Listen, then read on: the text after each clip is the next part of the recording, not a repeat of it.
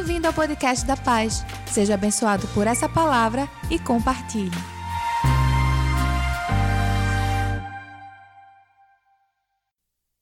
Boa noite, boa noite a todos.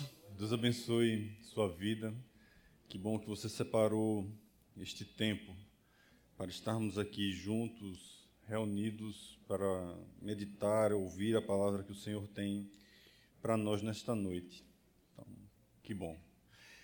Eu não sei se, se você se deu conta já disso, mas nós estamos confinados no espaço e no tempo. Nós não podemos ocupar o mesmo lugar com duas pessoas diferentes. Duas pessoas não podem sentar na mesma cadeira. Nós levamos um tempo para nos deslocarmos de casa para o trabalho, de casa até a igreja. Nós sofremos a influência do tempo e do espaço. Nós envelhecemos, se você ainda não percebeu isso. O tempo passa para todos nós. Perdemos a, perdem cabelo, né? Alguns ficam envelhecem um pouco mais rápido, um pouco mais lentamente, mas todos nós sofremos a influência do tempo. E a passagem do tempo, ela muda, a percepção da passagem do tempo muda conforme nós vamos amadurecendo. Quando nós éramos crianças, crianças, parece que o tempo demorava uma eternidade para passar. Eu me lembro quando eu era criança pequena lá em Barbacena. Na verdade, eu não nasci em Barbacena, mas sou do interior. E quando eu morava no interior, é, próximo da cerca de basicamente dois quilômetros da, da, de distância da minha casa, não precisa ligar não, se falhar eu pego. Havia uma caixa de correios, semelhante a essa que vocês vão ver aí. Cadê? Sumiu? Aí tinha uma caixa de correio semelhante a essa, próximo da minha casa. E eu ficava pensando, quando eu era criança, como é que a gente colocava a carta ali dentro daquela janelinha e ela chegava no seu destino. Eu não tinha noção de como as coisas se encaminhavam. Eu talvez pensava que aquilo fosse o, e-mail moderno, né? do passado. Você põe a carta lá e ela desce por aquele tubo e chega em outra caixa que alguém vai lá buscar. Nós, quando colocávamos cartas ali, levava cerca de dois meses para que uma correspondência chegasse no seu destino. Hoje, o tempo para a gente, ele tem uma outra percepção, uma outra dimensão que a gente manda uma mensagem no WhatsApp e quando aqueles dois tracinhos ficam azuis e ninguém lhe responde, você falta ter espasmos musculares porque a pessoa não lhe respondeu, visualizou, mas não respondeu. Somos, estamos vivendo numa num tempo de instantaneidade. Queremos que as coisas aconteçam no nosso tempo, da nossa forma, no lugar em que nós temos expectativas de que aconteça. Mas sabe o que é pior? O pior de tudo isso é que nós transferimos isso para Deus. A nossa relação tempo e espaço é transferida para como nós nos relacionamos com Deus. Nós queremos vir à igreja e os nossos problemas serão todos resolvidos. É a igreja tabajara, né? Venha para a igreja e os seus problemas acabaram-se.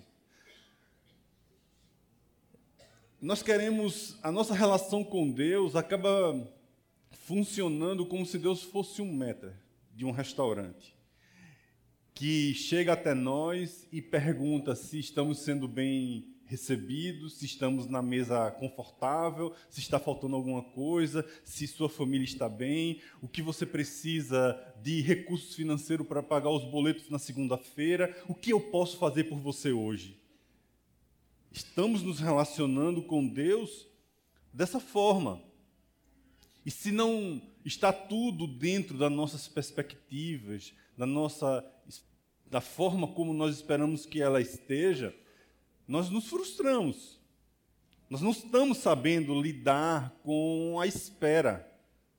Mas deixa eu lhe dizer uma coisa. Eu quero lhe convidar nesta noite exatamente para um tempo de espera. Nós precisamos aprender a esperar. Mas a questão mais difícil é: somos capazes?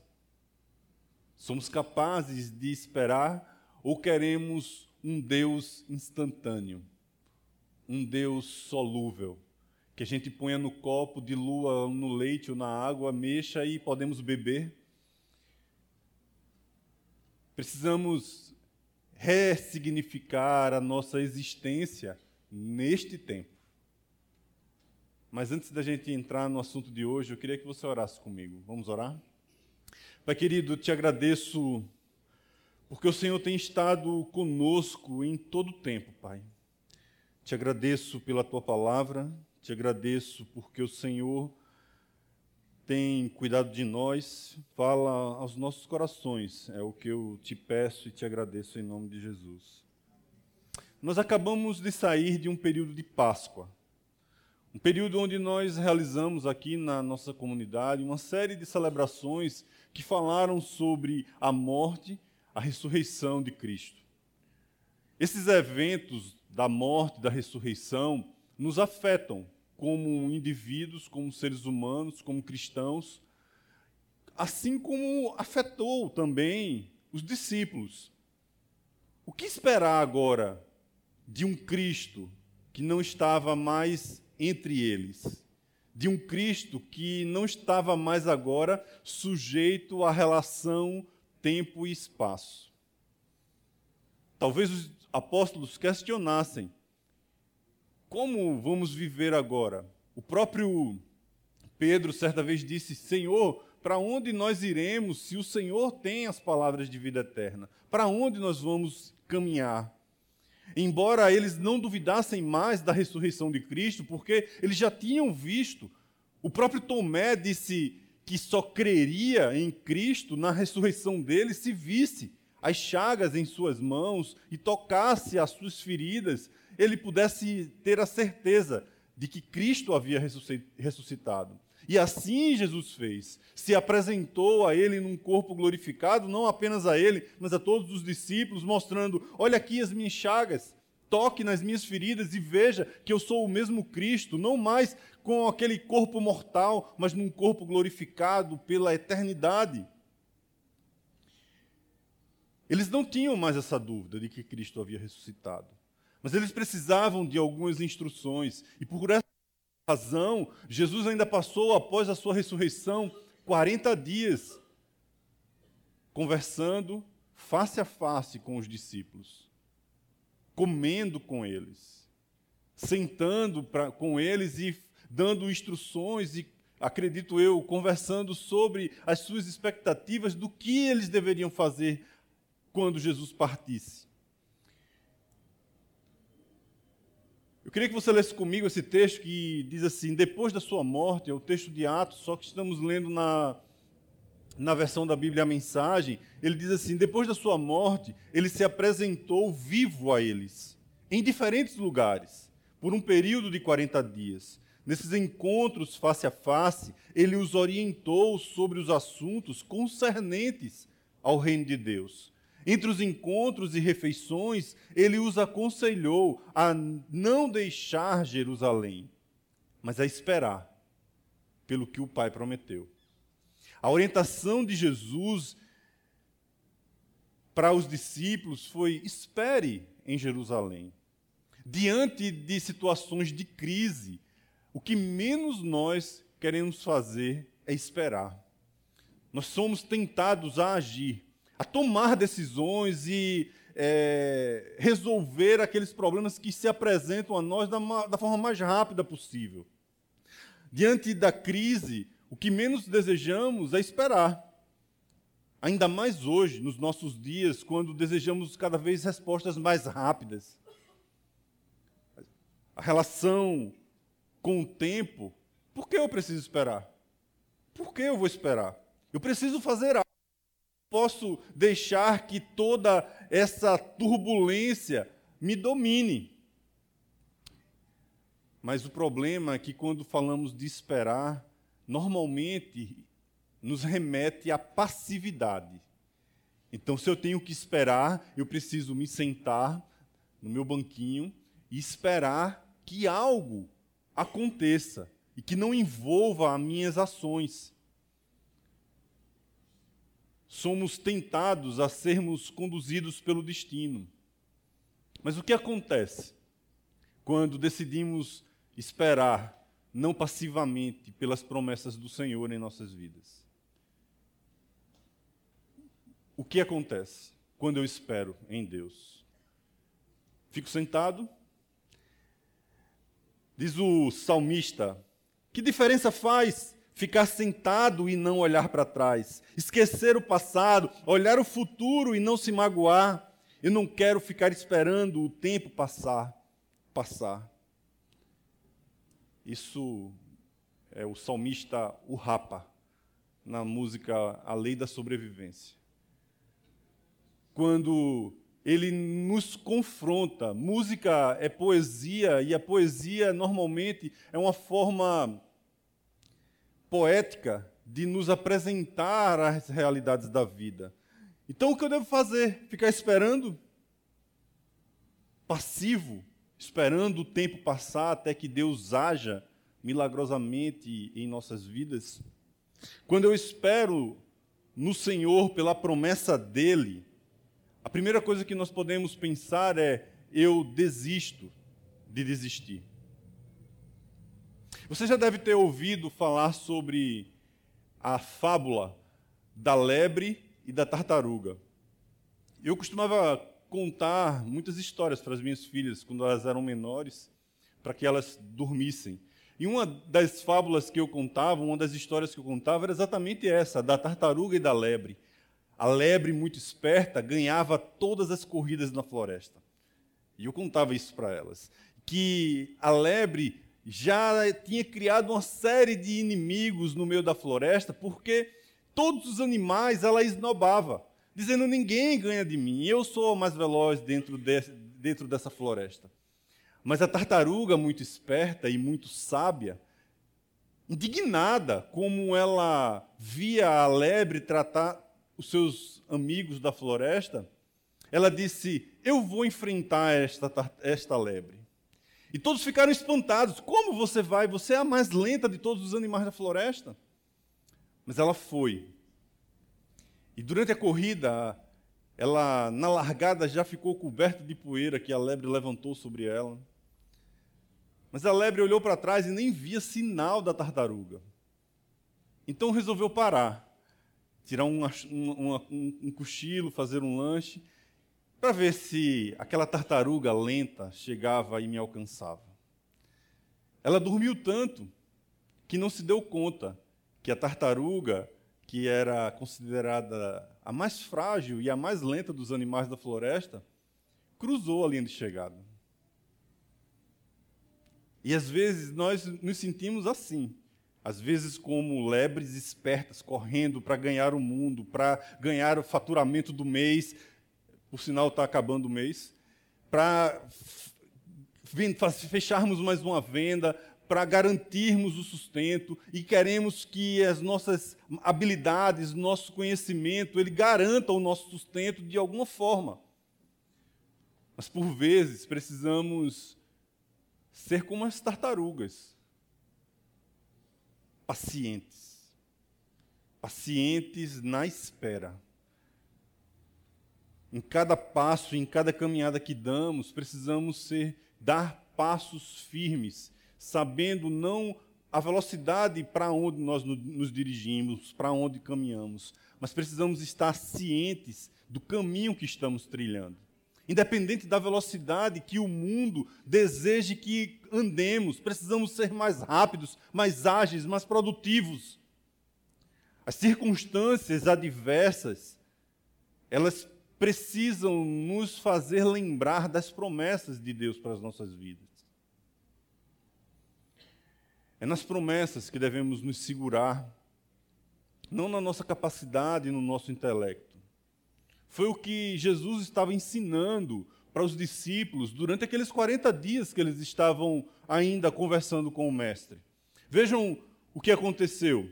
Certa ocasião, enquanto comia com eles, deu-lhes esta ordem: Não saiam de Jerusalém, mas esperem pela promessa de meu Pai, da qual lhes falei. Pois João batizou com água, mas dentro de poucos dias vocês serão batizados com o Espírito Santo. Jerusalém era o último lugar que os discípulos deveriam ficar. Era o último lugar. Jerusalém ainda estava em um clima de tensão, porque Jesus foi crucificado como o rei dos judeus. César ainda esperava uma insurgência dos seus seguidores, dos seguidores de Cristo, porque Jesus agora não era simplesmente mais um homem morto, mas um mártir para o seu povo. Aquele que deveria libertar o povo de Israel, instituir um novo reino, agora estava morto. E Roma estava em busca daqueles que poderiam ser os insurgentes para o reino. Mas Jesus dá uma ordem e uma orientação bem controversa para eles. Fiquem lá, no olho do furacão no meio das adversidades, no meio da perseguição, no meio do problema, é lá que vocês devem ficar. O mais fácil para os discípulos era olhar para trás, voltarem a pescar. Eles eram pescadores. Quando Jesus chamou os discípulos, chamou Pedro, Tiago, João, que eram pescadores, talvez até sócios de uma mesma empresa de pesca, ele disse: Gente, larguem essas redes, porque eu farei de vocês pescadores de homens. E os discípulos foram, mas após a ressurreição, Pedro volta a pescar. Pedro se desilude por ter negado a Cristo por três vezes. Olhar para trás pode fazer com que a gente vire estátuas de sal. Assim como aconteceu com a mulher de Ló quando Deus decide destruir Sodoma e Gomorra por conta da sua iniquidade, e Abraão intercedendo por, por sua família, intercedendo pela cidade, ora a Deus diz assim: Senhor, se houverem 50 justos nessas cidades, o Senhor poupa elas. E Deus diz: poupo. Se houverem 40 justos, poupo. 30, 10 justos, o Senhor poupa, poupo. E quando Ló sai da cidade com sua família, com seus empregados, com suas posses. A mulher dele decide olhar para trás. Mas não é simplesmente uma atitude física de olhar para trás, mas uma atitude do coração de dizer assim: quando eu era, quando eu não frequentava a igreja, parecia que a minha vida era melhor. Quando eu não era crente, eu tinha problemas, mas pelo menos eu tinha uma felicidade que parecia não acabar nunca. Parece que, em algumas circunstâncias da vida, nós queremos retornar, olhar para trás, olhar para o nosso passado e alimentar a esperança e a expectativa de que esse passado é melhor do que o futuro prometido. Quando Jesus diz aos discípulos: fiquem em Jerusalém, ele está dizendo para cada um deles: não olhem para trás. Não olhem para o que vocês faziam antes em suas vidas, porque o que tem preparado para vocês, as promessas que eu tenho para vocês, elas são maiores e mais firmes do que qualquer coisa que você tenha vivido no seu passado. Newton Bonner, um rabino brasileiro, nosso contemporâneo, ele escreveu no seu livro A Arte de Se Salvar uma definição de desespero. E ele diz que para os judeus, se desesperar é perder algo, é abrir mão, é você estar com algo nas suas mãos e você largar. Quando você larga algo, é porque você chegou no limite do desespero. Algumas pessoas largam suas famílias. Algumas pessoas abandonam seus filhos. Quando nós abrimos mão Desistir é um ato de entrega. Desesperar-se pode ser um ato de entrega também. Mas nós temos duas opções quando desistimos. Quando, nos, quando largamos os problemas, as dificuldades, nós podemos desistir e largar e cair para o desespero, ou desistir e largar e cair para a fé. E aí, curtiu essa palavra? Aproveite e se inscreve para receber semanalmente nosso podcast. Nos segue também nas redes sociais, no perfil Somos Pais. E se mora perto de uma de nossas extensões, vem nos visitar. Até o próximo!